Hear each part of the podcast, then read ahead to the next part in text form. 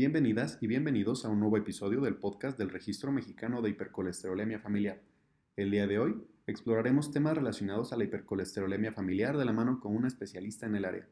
Hoy estamos emocionados de tener como invitada a la doctora Rupa Pravin Meta, quien es una endocrinóloga e investigadora SNI2. Trabaja en el Departamento de Endocrinología y en la Unidad de Investigación de Enfermedades Metabólicas en el Instituto Nacional de Ciencias Médicas y Nutrición Salvador Subirán. La doctora realizó sus estudios en medicina en Reino Unido y después se formó como endocrinóloga en el Instituto Nacional de Ciencias Médicas y Nutrición Salvador Subirán. Posteriormente realizó la alta especialidad en diabetes, durante la cual participó en una estancia en la clínica de diabetes Joslin. Actualmente es la coordinadora de la clínica de lípidos dentro del hospital, así como del laboratorio vascular en la unidad de investigación de enfermedades metabólicas. Tiene un doctorado en ciencias médicas y es miembro de la Academia Nacional de Medicina. Recientemente realizó una estancia de investigación en el Imperial College de Londres. Es editor in chief of Current Diabetes Reports y editor asociado de las revistas Diabetic Medicine y Diabetes Therapy. Tiene publicaciones en revistas nacionales e internacionales y es coeditora de un libro para pacientes que viven con diabetes, titulado Viviendo con diabetes, un manual práctico.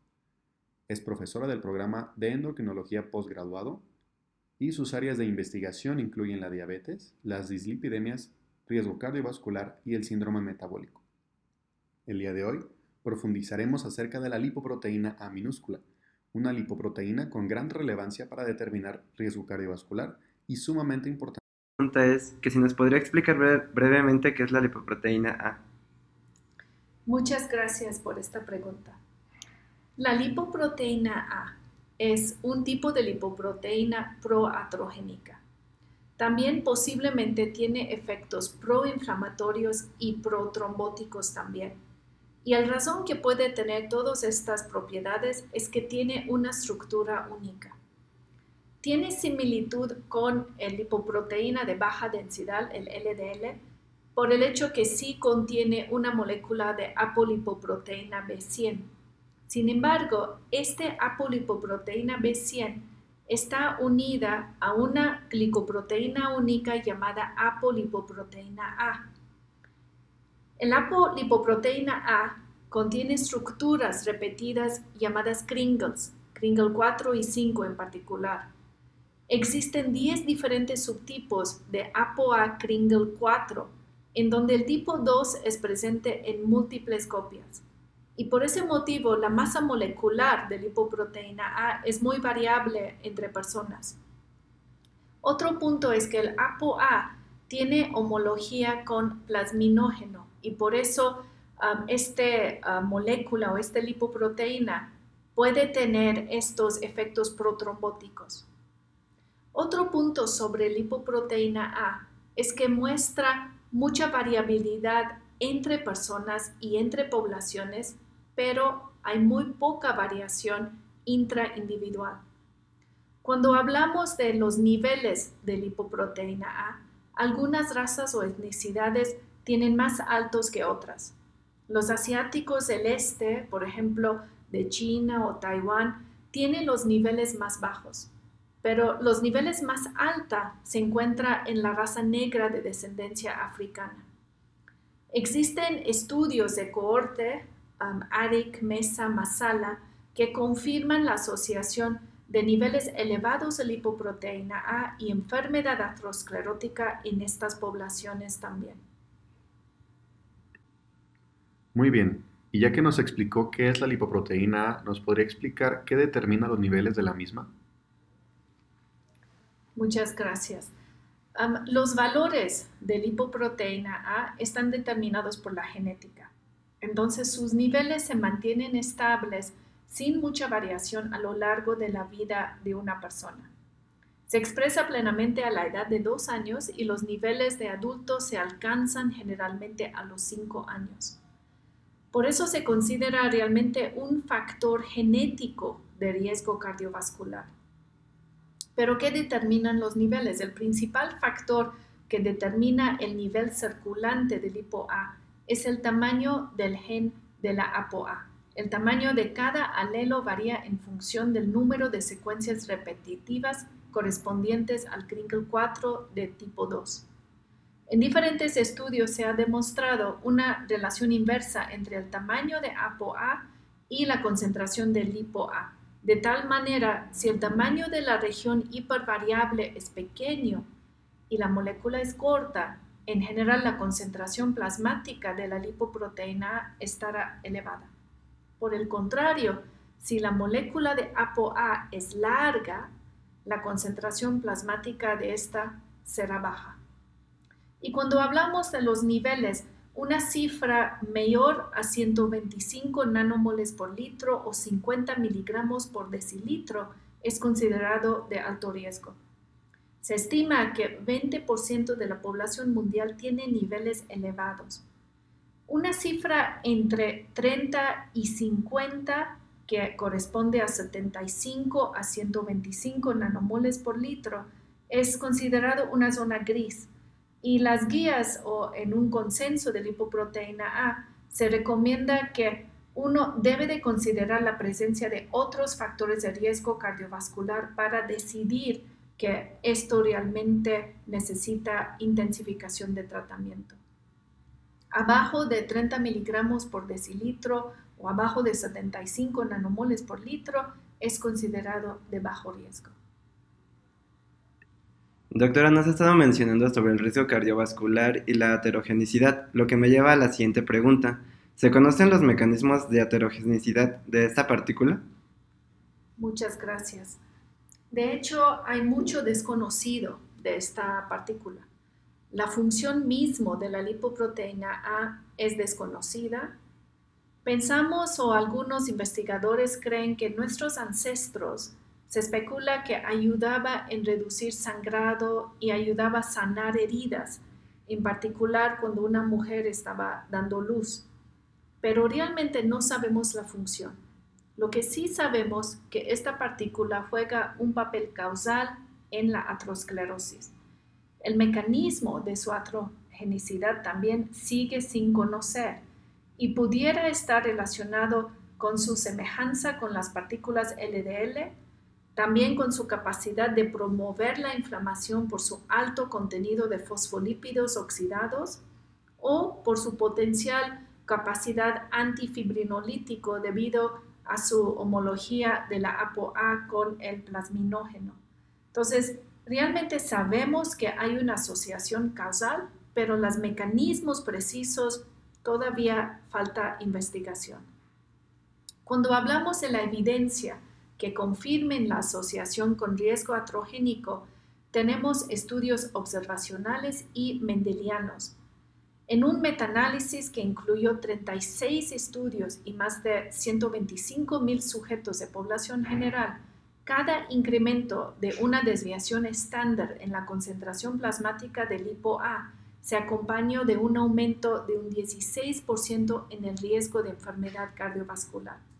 Además, sabemos que esta partícula está asociado con estenosis aórtica también. Y finalmente, en un análisis reciente de datos de UK Biobank, um, se examinó el riesgo aterosclerótico asociado con lipo-A en una población de casi medio millón de personas. Y en este estudio se reportó la lipo-A en nanomoles por litro. El nivel mediano fue 19.6 y el riesgo de enfermedad cardiovascular asociado con lipo-A fue log lineal por niveles arriba del mediano con un riesgo más alta con niveles de lipoproteína A mayores. De hecho, el, el riesgo estandarizado fue 11% más alto por cada incremento de 50 nanomoles por litro, independiente de otros factores de riesgo tradicionales. Muy bien, doctora. Como nos mencionó al principio, la partícula lipoproteína A es bastante similar al colesterol LDL. ¿En qué manera es similar o diferente a esto? Muchas gracias. Como mencioné, hay similitud entre lipoproteína A y colesterol LDL por el hecho que ambos contienen ApoB100. Sin embargo, como ya mencioné, estructuralmente sí son distintos. Y en la actualidad también hay diferencias en el número de partículas. Realmente hay muy pocas partículas de lipoproteína A comparado con partículas de LDL en la circulación. Sin embargo, se considera que lipoproteína A es más atrogénico, porque no solo contiene el componente proatrogénico de LDL, pero también contiene ApoA, que ya mencioné por su contenido de fosfolípidos oxidados, sitios de unión para lisina que permite acumular en la pared arterial y por su efecto antifibrinolítico ah, puede provocar proinflamación y también protrombosis. Cuando pensamos en los pacientes con alto riesgo cardiovascular, entonces la mayoría, 70-80%, van a tener bajos niveles de LPA. Realmente su riesgo está asociado por sus altos niveles de partículas de LDL. Sin embargo, si encontramos personas en este grupo que tienen un aumento en la lipo-A, el riesgo aumenta según los niveles absolutos de lipo-A y entonces en este paciente realmente se considera de muy alto riesgo. Muy bien. La siguiente pregunta sería, la lipoproteína A minúscula es un factor de riesgo aún cuando la colesterol LDL es normal? Muchas gracias por esta pregunta. Yo creo que todos sabemos que a pesar que reducimos el colesterol LDL a metas de tratamiento, existe un riesgo residual por más eventos significativos. Entonces, ¿cuál es este riesgo residual? Creemos que la lipoproteína A puede jugar un papel aquí. Sabemos que la lipoproteína A sí es un factor de riesgo aun cuando el LDL está baja. Y este punto se analizó en el estudio AIM-HIGH. En este estudio se incluyó pacientes con enfermedad cardiovascular controlados con estatina, en los cuales se agregaron niacina para elevar el colesterol HDL y enfrentar el riesgo residual pero también midieron la lipoproteína A. Y en los pacientes que alcanzaron niveles de colesterol LDL de 65.2 miligramos por decilitro y tuvieron el lipoproteína A elevada, estoy hablando mayor a 50 miligramos por decilitro o mayor a 125 nanomoles por litro, tenían un riesgo para MEIS 89% más alta que aquellos pacientes con un LDL similar, pero con un lipoproteína A baja. Entonces, esto indica que en estos pacientes, a pesar que el LDL está controlado, la lipoproteína A contribuye al riesgo. Otros estudios que han encontrado el MISO incluyen el Júpiter. Aquí los pacientes que alcanzaron LDL de 55 y tenían un lipoproteína A mayor a 54 nanomoles por litro o 21 miligramos por decilitro tenían un riesgo para MACE 71% más alto. En lipid, algo parecido, otra vez aquí los que alcanzaron LDL de 112 pero tenían lipoproteína A elevada, mayor a 73 miligramos por decilitro, hubo un riesgo aumentado de MACE de 23%. Y finalmente hay datos de un metaanálisis que incluyeron muchos de estos estudios que ya comenté de 13.000 pacientes tratados con estatinas. El hazard ratio fue 1.61 con un LDL de 89 y lipoproteína A de 54.9. Entonces, todos estos datos nos muestran claramente que la lipoproteína A es un factor de riesgo independiente y además juega un papel importante en el riesgo residual cuando ya controlamos el LDL. Muy bien, doctora. Ahora, cuando está elevada la LPA, ¿cómo podemos reducir el riesgo cardiovascular? No, recuerden que la lipoproteína A, a diferencia de otros factores de riesgo cardiovascular, no responde a las estrategias típicas de reducción de colesterol LDL, como la dieta, el ejercicio físico o la medicación, en este caso estatinas. Sí van, vamos a tener fármacos nuevos ah, que están en desarrollo que puede impactar el nivel de lipoproteína A. Pero para ahora, ¿cómo podemos reducir el riesgo? Realmente tenemos que controlar todos los factores de riesgo que tiene un paciente. Entonces, sí, el paciente tiene azúcar alta, hipertensión, obesidad, tiene que controlar la presión, la glucosa y también intenta bajar el peso para evitar obviamente que el riesgo cardiovascular es alta. Muy bien, ya que nos explicó el factor de riesgo que es la lipoproteína A para el riesgo cardiovascular, ¿existen en la actualidad terapéuticas para disminuir la lipoproteína A minúscula? Muchas gracias. Esto es una muy buena pregunta.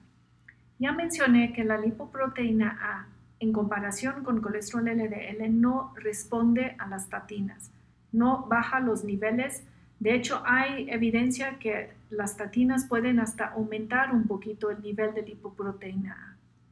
Cuando pensamos en dieta, hasta ahorita sabemos que una dieta alta en grasa y bajo en carbohidratos puede tener un impacto pequeño sobre los niveles, una reducción de 10 o 15% máximo. Entonces, en actualidad, los medicamentos, los hipolipemiantes convencionales que usamos no van a reducir en forma importante la lipoproteína A. La excepción es que los inhibidores de PCSK9 pueden tener un efecto moderado sobre los niveles de lipoproteína A. Han mostrado beneficio en bajar LDL más o menos 50-60%, pero también los estudios muestran que pueden reducir lipoproteína A hasta 25 a 30%. Sin embargo, no estamos totalmente claros claro sobre el impacto de esta reducción.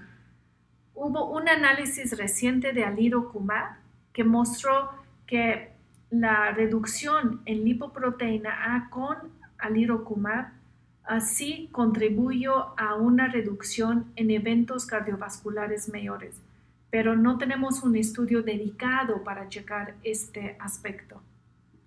El único tratamiento que ha mostrado hasta ahorita una ah, reducción de 50-85% en los niveles de lipoproteína A es la feresis de lipoproteínas. Eso es un procedimiento similar a la diálisis que se realiza en algunas personas cada dos semanas y puede reducir no solo el colesterol LDL, pero también la lipoproteína A. Y en el futuro esperamos que salen fármacos que tienen un impacto más importante. Hay varios medicamentos en desarrollo, como los oligonucleótidos antisentido, que influyen en la síntesis hepática de ApoA.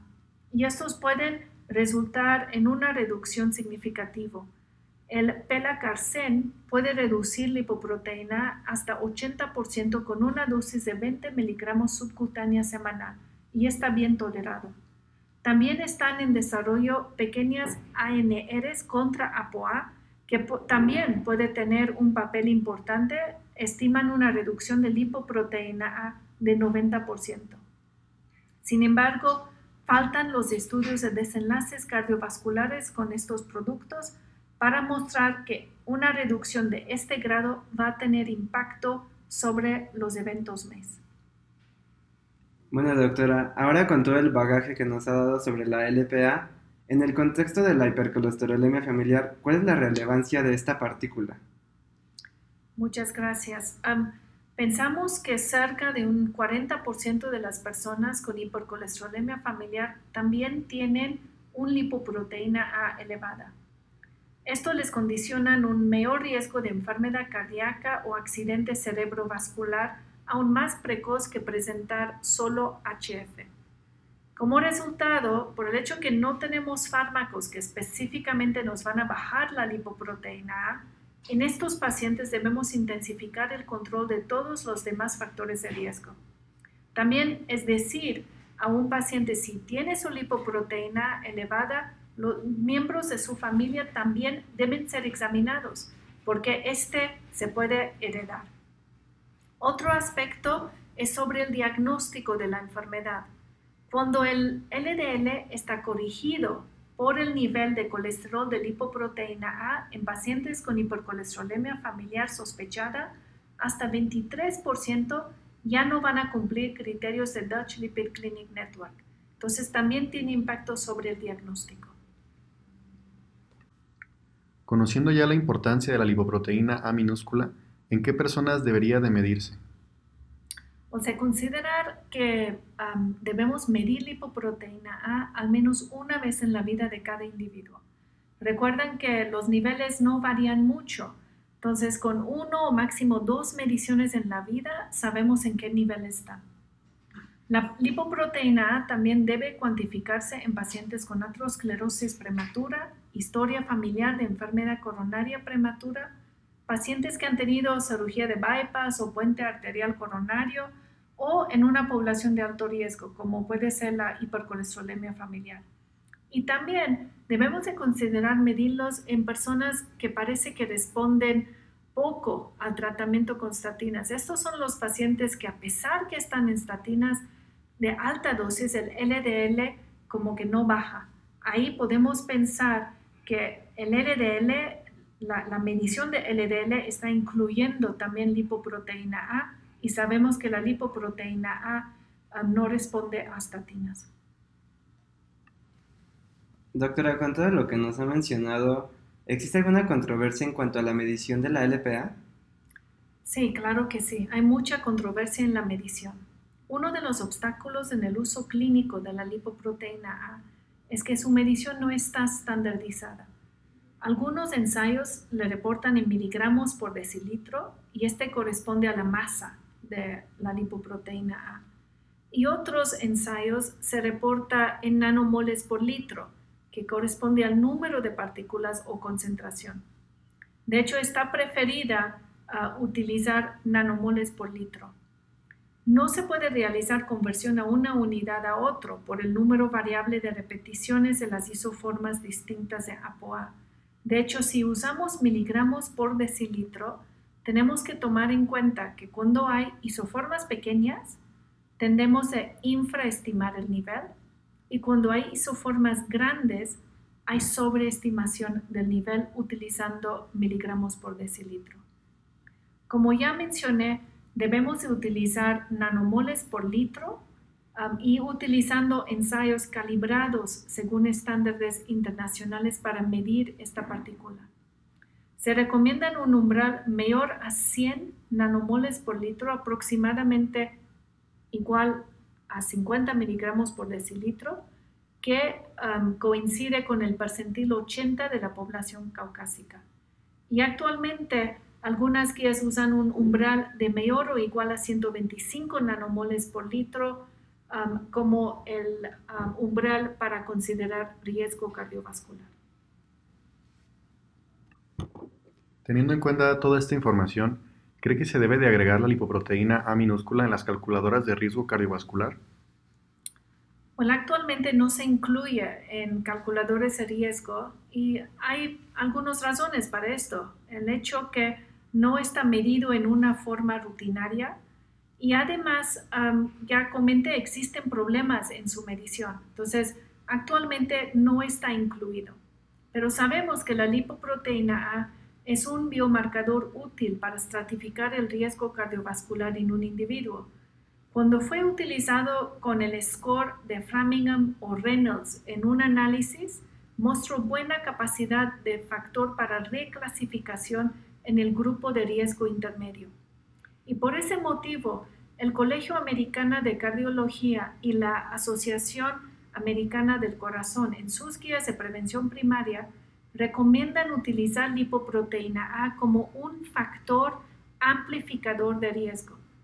Si está elevado, favorece iniciar statinas en individuos con riesgo cardiovascular border o intermedio. Um, y esto es el riesgo aterosclerótico a 10 años. En pacientes con um, niveles altos de lipoproteína A y el colesterol LDL relativamente bajo, el medicamento para reducir el LDL no va a impactar estos niveles y esto se considera como el paciente statina refractario. Entonces, por eso también es importante medir el lipoproteína A porque nos van a ayudar a calcular o evaluar el riesgo más precisamente en este tipo de paciente también. Doctora, todas las respuestas que nos ha brindado a lo largo de la entrevista han sido muy, muy valiosas. Ya estamos finalizando y esta es la última pregunta. ¿Cuáles son las perspectivas futuras en este campo de investigación? Muchas gracias. Y en breve hay muchas perspectivas futuras en este campo de investigación. Hay mucho que no sabemos sobre esta partícula. Apenas ah, conocemos la estructura, pero no sabemos bien su función. No tenemos la medición estandarizado. Cuando ya podemos medirlo en una forma estándar en muchos laboratorios, también podemos pedirlos en nuestros pacientes y esto, como ya mencioné, nos ayuda tal vez incluirlo dentro de calculadores de riesgo cardiovascular. Un aspecto muy interesante que ah, vamos a ver en el corto plazo es el desarrollo de nuevos tratamientos capaces de disminuir la lipoproteína A en una forma significativa, más de 50%. Pero todavía nos falta ver que una disminución de este grado realmente impacta eventos MACE o no. Pero pensamos, si podemos tal vez impactar la lipoproteína A, hay potencial de reducir el riesgo residual en nuestros pacientes de muy alto riesgo. Entonces yo creo es un área de oportunidad, hay mucho que va a venir en el futuro y les pido que realmente siguen interesados en este campo. Muchas gracias por escucharme.